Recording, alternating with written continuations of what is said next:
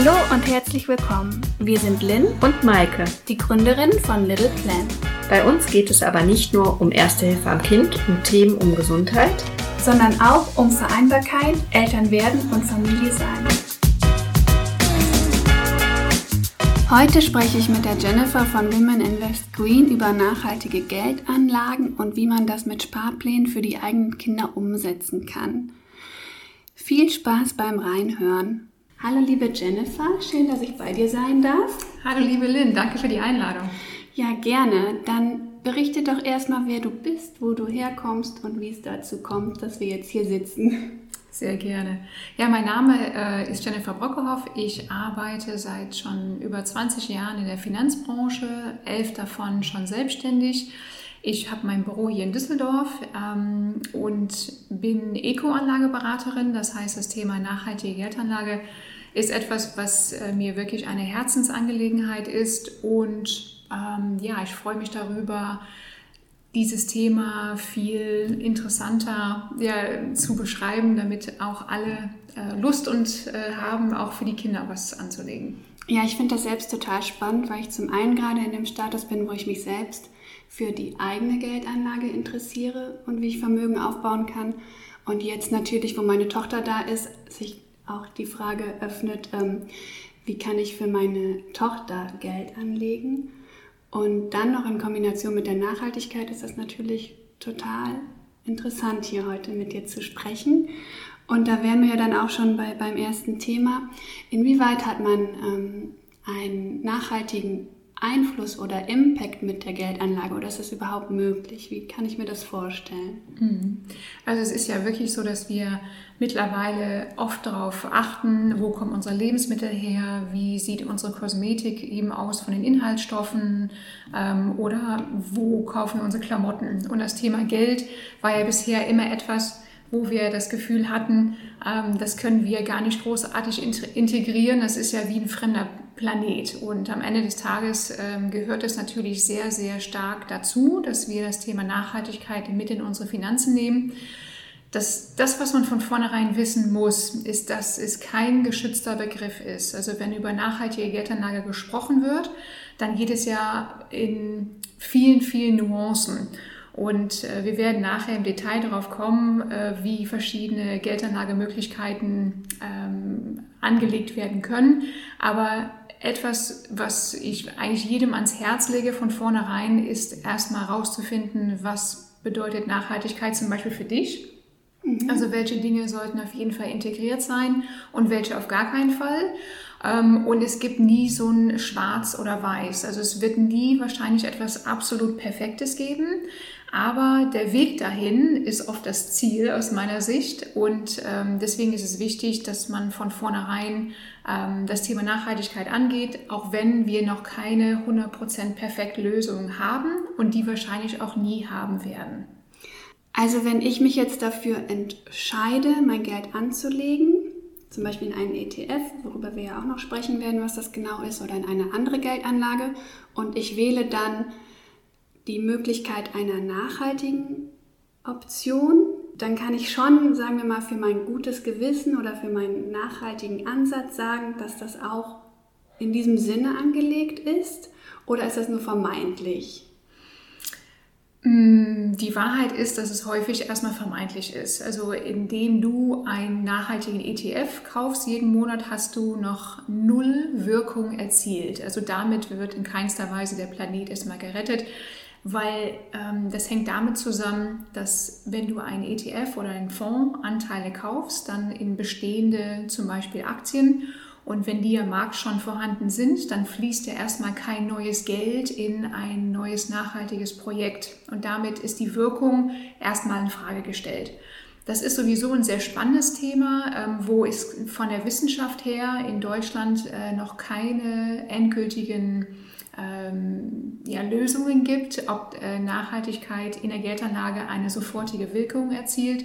Und die Universität in Kassel ist gerade dabei, dazu einen, einen Studiengang ähm, bzw. eine Studie zu erstellen, äh, um genau die Wirkung von nachhaltiger Geldanlage in Zahlen zu fassen. Also das ist etwas, was noch momentan Zukunftsmusik ist. Aber dennoch würde ich dann als Anlegerin schauen, eher in ein Unternehmen oder in einen Fonds zu investieren, das nachhaltige, eine nachhaltige Philosophie, Philosophie verfolgt, anstatt zum Beispiel in einen Konzern, der den Regenwald abholzt oder Palmöl herstellt. Hm. Ja, unbedingt. Unbedingt wäre, ist auf jeden Fall meine Antwort darauf. Ähm, warum? Weil diese gleichen Argumente kennen wir beispielsweise auch in der CO2-Diskussion. Das heißt, oft heißt es, warum sollen wir hier in Deutschland ähm, mit unseren Emissionen runter, wenn der größte CO2-Emittent, unter anderem China, gar nichts macht. Am Ende des Tages ist es immer wichtig, dass wir eben auch unser Verhalten ähm, ökologisch und nachhaltig ausrichten, weil es wird natürlich was bringen, wenn mehr Menschen aufs Fahrrad umsteigen oder öffentliche Verkehrsmittel benutzen. Und es bringt auch was, wenn viele Menschen eben auch darauf achten, weniger Fleisch oder, oder Fleischersatzprodukte natürlich zu essen. Das heißt, jedes kleine bisschen wird sich natürlich auch positiv bemerkbar machen. Es äh, sollte nie eigentlich die, äh, der Grundsatz sein, ähm, ich als kleiner Mensch kann gefühlt erstmal nichts verändern, deswegen ändere ich nichts, sondern ganz im Gegenteil, wenn sehr viele Menschen auch nur kleine Veränderungen in ihrem Alltag vornehmen, hat das entsprechend auch eine, nachher eine große Wirkung. Und das sollte, das große Ganze sollten wir im Blick behalten. Ja, das ist interessant, dass du das sagst. Das stelle ich immer wieder im Bekanntenkreis fest, dass ähm, wir Menschen da diese Ohnmacht sehen von wegen, was kann ich denn anrichten? Mhm. Da habe ich letztens noch mit einer Freundin drüber gesprochen und ähm, da habe ich ihr das dann auch erklärt, dass das wahnsinnig viel ist. Weil wenn das eine Million Menschen von sich denken, aber diese eine Million Menschen als Zahl zum Beispiel darauf achtet, weniger Plastik zu, zu verwenden oder einzukaufen beim genau. Kaufverhalten, mhm. ist das ja schon mal ein riesengroßer ähm, Einfluss, den man nehmen kann. Und das darf man nicht vergessen. Man muss sich dann als Teil des Ganzen sehen. Absolut. Und, ähm, da kann man echt viel bewirken und man ist ja auch noch Vorbild für den Bekannten- und Freundeskreis. Genau. Und ähm, ja, das finde ich, find ich wichtig, dass man da nicht sagt, ach, es macht gar keinen Sinn, gar nicht erst und dann gar nicht erst anzufangen oder es gar nicht erst zu machen, als Ausrede zu nutzen oder was auch immer. Mhm. Ja, dann wollten wir ja noch über die nachhaltige Anlage für den eigenen Nachwuchs sprechen. Genau. Ja, was hast du da dann zu sagen? Ja, also wahrscheinlich erstmal so dieses Thema, wie kann man das überhaupt machen? Mhm. Ähm, Kinder sind natürlich bis zum 18. Lebensjahr minderjährig. Das heißt, ähm, als Elternteil muss man sich vorher überlegen, möchte ich dieses Geld äh, unter meinen eigenen Namen äh, anlegen oder möchte ich ein Depot zum Beispiel auf mein minderjähriges Kind eröffnen? Da gibt es natürlich eben Vor- und Nachteile. Wenn ich natürlich ein minderjähriges Kind habe, dann sind die Eltern, in beide äh, die Erziehungsberechtigten, diejenigen, die die Verfügungsgewalt über dieses Depot haben, natürlich solange das Kind noch nicht 18 ist. Sobald das Kind nachher 18 ist, dann fliegen die Vollmachten der Eltern raus. Direkt, also muss man das nicht beantragen, es ist dann gesetzlich so. Also genau. wenn man die, und mhm. wer, wer informiert dann das Kind darüber, dass es dieses Depot hat? Die Depotbank wird, ähm, bevor das Kind 18 wird, anschreiben mit dem Hinweis, bald bist du 18 und hast alle Möglichkeiten, also man wird ja dann voller Depotinhaber mit allen Rechten und Pflichten und ähm, die Eltern fliegen, wie gesagt, erstmal mit den Vollmachten raus. Das ist natürlich immer, man muss sich einfach bewusst sein, ist das Kind hoffentlich bis dahin so reif, dass es eben mit dem Geld in der Form umgehen kann. Ähm, und das ist insofern wichtig, dass man aus meiner Sicht nicht erst mit 18 über das Thema Geld spricht, sondern eben auch schon deutlich vorher. Das heißt also, ähm, das, was ich immer beobachte, aber auch in meiner eigenen Familie beobachtet habe, so wie man als Elternteil mit Geld umgeht, dieses Verhalten vererbt man oft an seine Kinder weiter. Das finde ich sehr, sehr spannend. Also zu beobachten. Das heißt, im Guten wie im Schlechten habe ich einen guten Umgang mit Geld in meiner Familie schon beobachtet oder beigebracht bekommen, dann werde ich das übernehmen. Wenn ich natürlich eben das Problem habe, dass vielleicht in der Familie Konsumkredite eher aufgenommen werden oder das Sparverhalten nicht äh, so vorhanden ist, dann werde ich zu 95 Prozent als Kind dieses Verhalten eben mit übernehmen. Also das nur, dass man das eben auch weiß. Das heißt also finanzielle Bildung, nicht nur für einen selbst, sondern eben auch für das Kind später, kann man eben auch äh, mittlerweile mit super süßen Kinderbüchern, die genau speziell für dieses Thema äh, in den letzten ein, zwei Jahren geschrieben worden sind, fördern. Könntest du da nachher noch welche empfehlen oder ich kann welche in die Schule genau, packen? In die Schule, ja. Sehr gerne. mich jetzt und denke sicherlich auch einige der Zuhörerinnen. Genau. Ähm, genau, die, die andere Sache wäre, man macht das auf den eigenen Namen. Mhm, genau, das heißt, das Geld würde auf den eigenen Namen laufen und man hat natürlich die Verfügungsgewalt darüber und hat natürlich eben auch nicht das Thema, dass das Geld mit dem 18. Lebensjahr auf dieses Kind übertragen wird. Also ein, eigener, ein anderer Vorteil, wenn es auf den Namen des Kindes läuft, ist, dass man einen Freibetrag hat. Das ist ja dieser Freibetrag für Kapitalerträge. Jedes Jahr darf jedes Kind ab Geburt 801 Euro an Erträgen eben verdienen, ohne dass da Steuerabzüge sind. Mhm. Das wäre zum Beispiel ein Vorteil. Also das wäre jetzt zum Beispiel, wenn man mit der Anlage, die man macht für das Kind, einen Zinsgewinn erzielt. Genau. Ist der bis 801 Euro steuerfrei. So ist es. Und das wäre dann auf 18 Jahre so gesehen auf das Depot schon ja, zu verwenden. Genau, genau. kann man auf mhm. jeden Fall nutzen. Interessant. Nachteil ist natürlich eben auch, ähm, wenn nachher, wenn das Kind dann studieren möchte und äh, dieses Geld auf seinen Namen hat, dann könnte es fraglich sein, ob man zum Beispiel BAföG beantragen kann, weil da zählen natürlich bestimmte Einkommensgrenzen bzw. Vermögensgrenzen.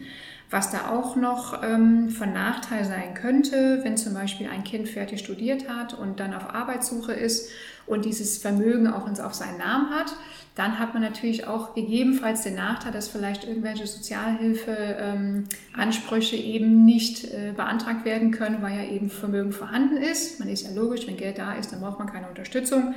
Aber das sollte man im Hinterkopf haben, genauso wie das Thema Familienversicherung in der gesetzlichen Krankenversicherung könnte eben auch das Kind rausfliegen bei einem eigenen ähm, Vermögen. Wahnsinn. Ja, ja. Hör mal, da sitzt sitze ich hier und muss überlegen, was meine Tochter in 17 Jahren ähm, ja, zugeteilt bekommen soll oder mhm. auch nicht. Ja. Das ist ja total interessant. Also diese, diese Punkte habe ich jetzt noch gar nicht im Hinterkopf mhm. gehabt. Und oft tauchen die erst auf, wenn das Kind nachher 18 ist und man natürlich nichts mehr heilen kann, also wenn man das wollte. Deswegen ist es gut, wenn man vorher die Vor- und Nachteile kennt um eben dann rechtzeitig zu entscheiden. Und jetzt ein Nachteil wäre, wenn es auf meinen Namen lief oder auf den Vater, dass dann diese, diese, dieser Freibetrag wegfiele. Mhm. Welcher Nachteil wäre noch, wenn es auf die Eltern läuft?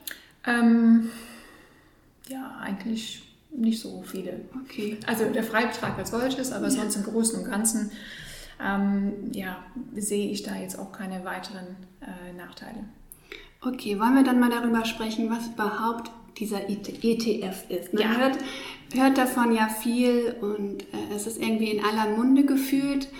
Und äh, was genau ist das? Was, was hat man sich darunter vorzustellen, wenn man jetzt so noch gar nicht so viele Berührungspunkte hat mit Geldanlegen? Mhm. ETF, wie du selber gesagt hast, ist wirklich in aller Munde. Das heißt, jeder spricht von ETFs und dass das der, ähm, also die Ideallösung ist, was es ja häufig auch für viele Menschen ist. Ein ETF ist äh, von den Buchstaben her ein Exchange Traded Fund, heißt also eigentlich nichts anderes als ein Index, der als Fonds nachgebildet wird. Das heißt, wenn wir den größten, also einer der größten ähm, Indizes nehmen, also der MSCI World, nimmt, wird ja sehr häufig eben auch angenommen, so als Basisinvestition. Da sind 1600 Aktien äh, drin und das aus 23 Industrieländern und somit deckt man wirklich ein sehr globales, breites Portfolio ab. Ähm, ein Index hat natürlich den Vorteil gegenüber von normalen aktiven Fonds, ähm, dass die sehr kostengünstig sind. Das ist natürlich ein weiteres Argument, weil man hat in Studien eben auch nachgewiesen, dass nur maximal 10% der aktiven Fondsmanager besser sind als der Markt. Und wenn ich den Markt abbilden will, das heißt, ich möchte gar nicht mehr Rendite erzielen als einfach nur der, der normale Markt, dann ist natürlich ein ETF für viele interessant, weil Marktrendite reicht mir und ich habe ganz geringe interne Kosten.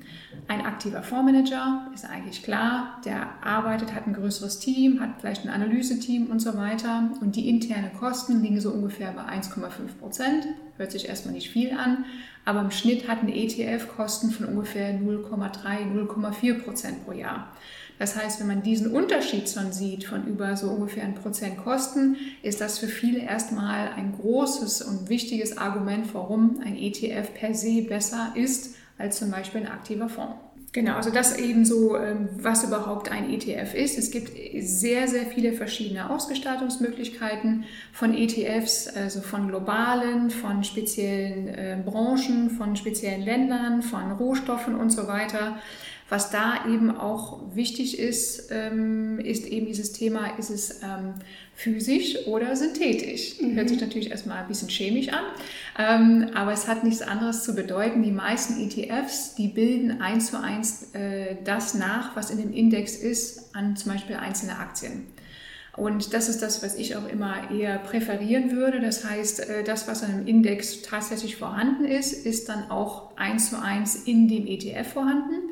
Es gibt sogenannte synthetische ETFs. Das heißt, also es wird eben ein Aktienkorb nachgebildet. Da werden teilweise diese Werte eben auch an andere Finanzinstitute verliehen. Nennt sich Swap, kann man wieder vergessen. Hat aber eigentlich eben ja, es verkompliziert eigentlich den Aufbau eines ETFs. Deswegen würde ich eigentlich immer zu den physischen eben tendieren und die sind sowieso, die eigentlich am Markt dominant sind aufgrund von, diesen, äh, von dieser Problematik. Und woran erkenne ich den Unterschied, ob das physisch oder synthetisch ist? Das steht auch in der Beschreibung des ETFs entsprechend drin. Also es muss eben auch ausgewiesen werden. Okay, das ist jetzt auch noch für mich neu interessant. Mm. Gucke ich direkt mal nach bei meinen ETFs. Und jetzt hast du ja auch irgendwie eine Plattform entwickelt, wie Vidam, mhm. bei der du ähm, Anlegerinnen unterstützt, ähm, das Thema ETF sich anzunehmen. Genau, beziehungsweise eigentlich ist es genau äh, das Gegenteil von ETF, sondern ähm, die Plattform, die äh, wir, das heißt ich mit meinem Haftungsdach zusammen schon vor einigen Jahren konzipiert habe, ist das Thema nachhaltige digitale Vermögensverwaltung auf Honorarbasis, aber nicht mit ETFs sondern ganz gezielt mit aktiven Fonds. Und dann kriegen natürlich viele erstmal so Alarmglocken, wie ich will aber die günstigen ETFs haben. Das hat einen ganz bestimmten Grund. Wer sich mit Nachhaltigkeit in der Tiefe beschäftigt, ähm, der kommt an aktive Fonds, Stand heute eben nicht vorbei. Warum? Das Problem mit den nachhaltigen ETFs ist, dass die nach meiner Definition, also so wie ich Nachhaltigkeit äh, für mich selber definiere, relativ wenig zu tun. Die allermeisten ETFs, die sich nachhaltig nennen, beinhalten nach wie vor Atomkraftwerke, thermische Kohle, fossile Brennstoffe, ähm, dann ähm, Kreuzfahrtunternehmen und Fluggesellschaften. Und die Frage, die ich mir dann natürlich stelle, ist, okay, wenn ich Nachhaltigkeit als wichtig erachte, dass wir eben auch äh, diese Art von umweltschädlichen Unternehmen meiden, warum nehme ich die in meine Altersvorsorge oder in einen Sparplan für mein Kind mit rein? Und das ist eben genau das Problem. Ein ETF bildet ja einen Index nach. Nehme wieder den MSCI World als Beispiel mit den 1600 verschiedenen Einzelaktien. Davon sind natürlich viele auch umweltschädlich von vornherein. Viele arbeiten dann nach dem sogenannten Best-in Class-Prinzip. Das heißt, man sucht dann aus jeder Branche, egal ob es ein Atomkraftunternehmen oder fossile Brennstoffe und so weiter sind oder Fluggesellschaften und sagt, okay, wir nehmen auch von den bösesten Buben im Bereich äh, dieser Branche, nehmen wir einfach die schlimmsten raus. Und auch ein Erdölkonzern, wenn ich zehn vergleiche, es wird ein Erdölkonzern geben, der immer noch nachhaltiger ist als die anderen neun ist aus meiner Sicht wirklich irgendwie ja, Greenwashing. Das heißt also, man tut eigentlich, als wäre man nachhaltig, aber für mich hat ein Erdölkonzern in meinem Depot gar nichts zu suchen. Und aus dem Grund haben wir Vividam konzipiert. Vividam ist eine digitale, nachhaltige Honorarvermögensverwaltung, wo wir zwar aktive Fonds haben, 20 an der Zahl, Aber der Vorteil ist, die Gebühren sind so niedrig, wie wir sie nur machen können. Das heißt, man, du zahlst keine Depotgebühren, du zahlst keine Ausgabeaufschläge und die Bestandsprovisionen, die innerhalb der Fonds entstehen würden, die werden deinem Depot wieder zurückvergütet, was schon ein riesiger Vorteil ist. Die internen Kosten sind natürlich höher, das heißt, wir werden da auch ungefähr bei den 1,5 Prozent liegen. Aber, und jetzt kommt das große Aber, Corona hat uns jetzt in den letzten Monaten gezeigt, wie sehr echte Nachhaltigkeit im Bereich der Fonds von Vorteil ist. Warum? Was ist mit Fluggesellschaften passiert? Siehe Lufthansa, ne? also als Beispiel. Was ist eben mit Erdölkonzernen eben von den ähm, Aktienkursen passiert? Was passiert, wenn ich ganz gezielt diese Firmen, die nicht nur wegen Corona, sondern nicht nachhaltig wirtschaften, wenn ich die gemieden habe? Das war ein Renditevorteil. Und zwar ähm, hatte Eco Reporter, das ist eben auch ähm, eine äh, Zeitschrift, ähm, die seit 20 Jahren Nachhaltigkeit in der Geldanlage wirklich ganz äh, klar und deutlich ähm, darüber berichtet. Und die haben zum Beispiel 40 nachhaltige aktive Fonds unter die Lupe genommen und alle 40 waren besser von der Rendite als der MSCI World. Und das muss man ja erstmal verstehen. Ne? Also äh, da denkt man sich, okay, jetzt habe ich was Günstiges, was breit gestreutes. Fondsmanager haben eigentlich ne, keine Daseinsberechtigung und auf einmal sieht man, durch Nachhaltigkeit habe ich sogar einen Renditevorteil. Auch wenn die per se intern erstmal teurer waren, habe ich meine Rendite aber trotzdem verbessert. Mhm. Spannend, ne? Ja, sehr spannend. da ähm, Genau, ich war froh, dass ich jetzt erstmal die Sachen mit den ETFs verstanden habe oder im Ansatz verstanden habe, jetzt wieder mit den Fonds. Das ist alles sehr spannend. Und wie würde man dann ähm, zu dir finden oder wenn man jetzt Interesse hatte, das, mhm. das Geld mit, mit euch anzulegen, mhm. wo findet man euch dann? Ja, also Corona bedingt natürlich auch äh, sehr gerne digital. Das heißt also, man findet mich ähm, über meine Homepage. Das ist also natürlich Brockhoff Finanzberatung oder Generation Nachhaltig. Da sind ja eben zwei Seiten von mir wo man einerseits weitere Informationen findet, aber auch online einen Termin direkt buchen kann, der unverbindlich ist, damit man einfach erstmal seine Prioritäten besprechen kann. Das ist doch schön. Dann kann man sich auch einfach mal beraten lassen und schauen, passt das zu mir oder ähm, kommt man damit zurecht mit dem Konzept. Ganz genau. Und jetzt habe ich auch noch eine andere Frage. Was würdest du sagen, ab welcher Summe so etwas monatlich Sinn macht, dass man Geld anlegt für sich oder auch für das Kind? Mhm. Also das ist äh, das Schöne ist ja, dass man bei ETFs und bei Fonds wirklich mit sehr geringen Beträgen anfangen kann. In der Regel ab 25 oder maximal 50 Euro kann man schon Anteile kaufen, zum Beispiel über einen monatlichen Sparplan. Und je früher man damit anfängt, umso besser. Albert Einstein hat ja so schön gesagt, der Zinseszinseffekt ist ja das achte Weltwunder, mhm. weil man einfach gesehen hat, wenn man zum Beispiel fünf oder zehn Jahre früher anfängt zu sparen, wie das sich dann über einen Zeitraum von 30 oder 40 Jahren ähm, auch bemerkbar macht. Mhm. Natürlich muss man sich ähm, auch im Klaren sein, dass eben auch ähm, das Geld, was man anlegt, auch langfristig auch beiseite gelegt werden kann. Das heißt, wenn du jetzt irgendwie ein, für ein Auto, einen Urlaub oder eh im Moment kann man vergessen, aber irgendwie für eine Immobilie zum Beispiel sparst, wäre natürlich die Investition in einen Aktien-ETF oder Aktienfonds nicht wirklich sinnvoll. Ähm, deswegen sollte man natürlich auch wissen, langfristig investieren heißt wirklich das Geld ähm, arbeiten lassen und das nicht als Spar Sparschwein benutzen. Eine Liquiditätsreserve solltest du sowieso schon vorher haben. Das heißt also mindestens drei bis ähm, sechs zum Beispiel Monatsgehälter als ähm, Puffer, wenn irgendwas kaputt geht zum Beispiel oder irgendeine Investition oder eine Weiterbildung ähm, du daraus bezahlen willst. Und erst mit Geld, was man wirklich entbehren kann jeden Monat, wo man nicht drauf zugreifen muss für die nächsten am besten 10 bis 20 Jahre, das sollte man nehmen und zu investieren. Und jetzt nochmal auf den Zinseszins, das habe ich so zu verstehen, wenn ich jetzt Geld anlege, ist das dann egal, ob ETF oder Aktienfonds. Und dann generiere ich über das Jahr Zinsen, wenn, mhm. wenn ich ähm, Gewinn mache oder überhaupt nur das Geld angelegt habe in dem Depot. Mhm. Genau, also so, dass also der Zins ist Zins, egal ob du jetzt ähm, Zinsen auf dem Sparbuch bekommst oder ich sage einfach mal, äh, dein Aktienportfolio jedes Jahr 5 oder 7 Prozent plus macht. Mhm. Also in dem Moment, wo ich natürlich mehr Geld erwirtschaftet habe durch Rendite, wird dieses mehr Geld, was ich natürlich in meinem größeren Portfolio habe, dann auch im nächsten Jahr auch wiederum mehr Zinsen abwerfen. Mhm. Zinsen sind äh, hier nicht zu verstehen unter zum Beispiel Sparbuchzinsen, mhm. weil die sind null und die werden wahrscheinlich sehr, sehr lange auch in ja, Richtung null bleiben. Das heißt, auf dem Sparbuch Geld anzulegen für ein Kind, äh, da kann man das lieber wirklich ausgeben oder ähm, ja, alternativ anlegen, weil das wirft eben Nullzinsen ab. Und das ist eben das Dilemma, was wir haben. Warum reden wir überhaupt über das Thema Aktienfonds oder ETFs für Kinder? Ähm, vor zehn Jahren hat man sich mit dem Sparbuch zufrieden gegeben mit vielleicht zwei, drei Prozent Zinsen und das ist einfach nicht mehr möglich. Das heißt, das Geld auf dem Sparbuch verliert auch an Wert, ne? Ja. Weil durch die Inflation. So ist es. Ja. Genau. Wir haben, ich sag mal, die letzten 15 Jahre, kann man sagen, im Schnitt eine Inflation von 1,5 Prozent zum Durchschnitt. Das heißt also, das Geld auf dem Sparbuch mit 0% Zinsen verliert jedes Jahr zum Beispiel 1,5% an Wert. Ich glaube, das ist einem auch gar nicht so richtig bewusst. Klar, weil das ja nicht weniger wird an der Zahl. Genau. Ähm, ich kann nur weniger damit kaufen. Ja. Und das ist unser Problem. Und jetzt klingt das ja alles irgendwie zu schön, um wahr zu sein, um damit irgendwie äh, eine Geldanlage äh, für die Zukunft aufzubauen, sei es für die eigene Rente oder das Kind.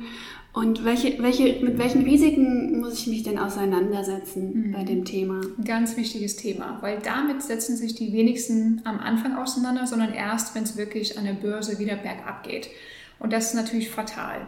Wichtig ist es, und das ist eben auch aus meiner Sicht der, die Daseinsberechtigung von einer guten Beratung, ist, dass man sich mit dem Thema Risikotragfähigkeit und ähm, wie, viel, also wie viel Risiko kann ich vertragen und meine Risikobereitschaft im Allgemeinen.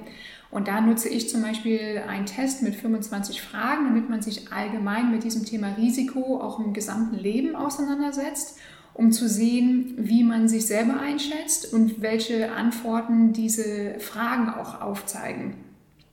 Weil man muss natürlich eben immer anhand von Vergangenheitsdaten sind nie eine Garantie für die Zukunft, aber wenn man sich zum Beispiel ein bestimmtes Portfolio aussucht, kann man sagen, in den letzten 20, 30 Jahren habe ich im schlechtesten Fall, ich sage mal, wenn man 100% Aktienportfolio hat, habe ich da 40, 43% mal eben in einem Jahr Minus gemacht. Kann ich das ertragen, wenn ich das in meinem Depot sehe? Oder habe ich schlaflose Nächte und verkaufe alles panikartig? Und damit muss man sich vorher auseinandersetzen. Und dann ist natürlich immer die Frage, was hat so ein Portfolio, auch immer Vergangenheitsdaten, über die letzten 10, 15, 20 Jahre gemacht. Ja, genau. genau. Und dann sieht man, das geht ja eigentlich hoch, aber ja. es fällt immer wieder ein. Und das, ist, das so muss man aushalten können. Genau. Und auch da muss ich ganz klar sagen, wir haben eben das Problem, dass ähm, wir natürlich nie garantieren können, dass die Entwicklung der letzten 30, 40, 50 Jahre auch in der Zukunft so sein werden. Und das ist das, wo ich auch darauf sensibilisiere, warum ich sage, Nachhaltigkeit müssen wir viel stärker und viel echter im Depot umsetzen, weil ähm, aus meiner Sicht werden wir die Renditen der letzten 30, 40 Jahre am Aktienmarkt nicht wieder haben können, wenn wir sehen, wie sind diese Renditen zustande gekommen. Das heißt, Wirtschaftsboom. Ja, und auch Ausbeutung von Menschen, Ausbeutung von Ressourcen. Mhm. und Zerstörung des Planeten. Mhm. Das heißt, in dem Tempo, wo wir die, diese Renditen erzielt haben, und das ist aus meiner Sicht, wird das viel zu wenig angesprochen. Und das, mm, ja, das ist so ein bisschen so eine Scheinwelt, die wir gerade aus meiner Sicht erschaffen, dass wir meinen, dass dieses unendliche Wachstum wird in der Form in Zukunft immer weitergehen. Ja, interessanter Gedanke, weil ja, natürlich. Wir haben da sehr, sehr viele Ressourcen ver verballert, sage ich mal, in den letzten Jahrzehnten. Und so ist es. Ähm, hat sich die Rendite dementsprechend ja auch nach oben angepasst. Mhm. Und äh, so kann es ja gar nicht weitergehen. Es ist ja nicht ja. Äh, unendlich. Mhm. Und in dem Zusammenhang lese ich ja auch ähm, viel Literatur. Also zum Beispiel jetzt ähm, Dirk Steffens hat ja letztens ein neues Buch rausgebracht, können wir auch in die Shownotes mit ja, reinnehmen. Sehr gerne. Oder Claudia Kempfert, ähm, Maya Göpel, ähm, ne, Unsere Welt neu denken oder Nico Pech, das sind ja alles so ähm, Wirtschaftswissenschaftler, die sich mit unserem Wirtschaftssystem auseinandersetzen und natürlich mit der Frage, wie müssen wir unsere Wirtschaft aufstellen und verändern, damit die in Zukunft auch für uns alle funktioniert. Nicht nur für, den, für uns selber, sondern auch für den Planeten. Und ähm, da gibt es einen schönen Satz. Wenn du magst, kann ich den gerne ja, mal vorlesen. Gerne. Ich habe schon gesehen, der ist sehr lang, aber wir lesen, du liest den jetzt mal vor und dann sprechen wir mal kurz drüber. Genau. genau. Also das von äh, Nico Page, der ja Wirtschaftswissenschaftler ist und ähm, er hat sehr schön geschrieben, also wenn der Planet physisch begrenzt ist, und zweitens, industrieller Wohlstand nicht von ökologischen Schäden entkoppelt werden kann, und drittens, die irdischen Lebensgrundlagen dauerhaft erhalten bleiben sollen. Und viertens, globale Gerechtigkeit herrschen soll, muss eine Obergrenze von dem ein einzelnen Individuum beanspruchtem, beanspruchtem materiellen Wohlstand existieren. Okay, kurz durchatmen. ist ja jeder, jeder Zwischen-Nebensatz äh, schon ähm, spannend. Ja, sehr aussagekräftig.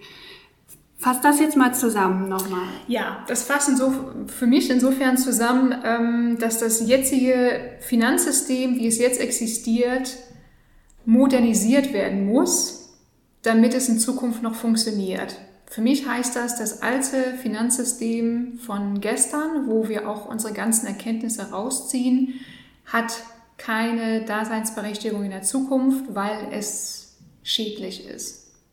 Mhm. Ja. Mhm. Und ich will eigentlich mit diesen Sätzen und so natürlich jetzt keine Angst machen, sondern ich möchte eigentlich zum Nachdenken anregen. Ähm, ja, und du bietest ja auch eine Möglichkeit, es anders zu machen, es so nachhaltiger zu machen. Und das ist ja das Schöne. Ganz genau. Ja, schön. Sollen wir dann an der Stelle erstmal abschließen? Ja. Ich packe die Buchempfehlung in die Show Notes und auch Vivi Damm. Sehr und gerne. dann äh, bedanke ich mich total äh, für das Gespräch. Ich freue mich, dass wir gesprochen haben. Habe auch sehr viel wieder für mich mitnehmen können. Schön. Und ich hoffe, dass das den Zuhörerinnen auch so geht. Zuhörer und Zuhörerinnen. Genau. Okay, in Ordnung. Dann vielen Dank, liebe Jennifer. Sehr gerne. Bis bald.